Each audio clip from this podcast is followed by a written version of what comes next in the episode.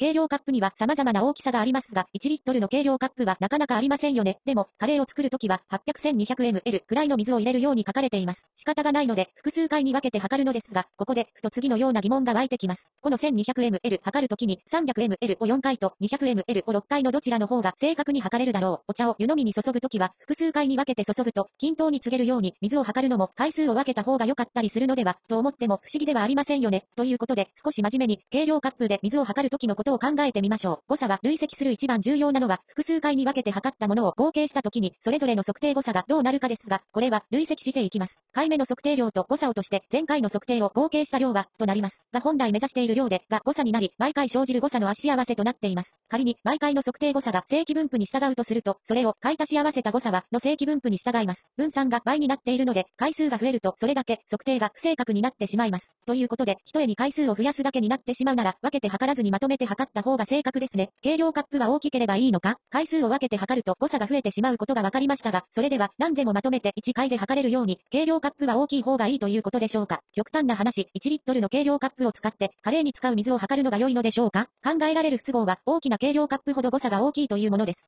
例えば、太く容量の大きい容器のメモリほど、刻みが大きくなるので、メモリを読み違えることによる誤差が大きくなります。このように考えると、細い容器は一度にたくさんは測れないけど、精度は高く、太い容器は一度にたくさん測れるけど、精度は低くなり、少々粗い精度で一度に測ってしまう方がいいのか、高い精度でコツコツ測った方がいいのかは自明ではなくなります。シミュレーションそれでは、上の状況をシミュレーションしてみて、容器の大小と誤差の関係を調べてみましょう。方法シミュレーションでは、高さが一定で、底面積の異なる容器を使って、一定の水量を測ります。測る水量は100リットル、容器の高さは10センチメートルとして、円筒状の容器を使います。毎回の測定では、1ミリメートル程度の誤差が生じるものとします。容器の半径を変えていきますが、半径が小さいほど、100リットルにするまでに、測る回数が多くなります。結果結果は、下のグラフのようになりました。横軸が容器の半径で、縦軸が最終的な誤差、単位は ml です。グラフから容器が大きくなるにつれて誤差が大きくなっていることがわかります。容器が大きい方が測る回数は少なくて済むので誤差の累積は少ないのですが、それよりもメモリの読み違いによる誤差の型が大きく影響しているということですね。考察容器の幅を変えて大きな容器でまとめて測ると誤差の累積以上に測定誤差が出てしまうことがわかりました。もう少し計算でこの結果を追いかけてみましょう。軽量の回数容器の底面積をとすると高さは常に一定なので軽量の回数はに比例して減少していきます。1回の軽量の誤差1回の軽量で CM メモリをずれて読むとだけ体積の誤差が生じるので1回の軽量の誤差はに比例します。合計の誤差合計の誤差の分散は回数に比例していましたが、標準偏差を考えると回数の平方根に比例するので、トータルの誤差はに比例します。今、底面積は半径の2乗に比例するので、結局、合計の誤差は半径に比例して増加することになります。実際、グラフも綺麗な直線のグラフになっていたのはこのためですね。まとめ誤差が累積することから、軽量カップが大きい方がいいのかということを考えてみました。メモリを読む時の誤差を考えると、小さい、細い、カップで何回にも分けて測った方がかえって正確に測れるのですね。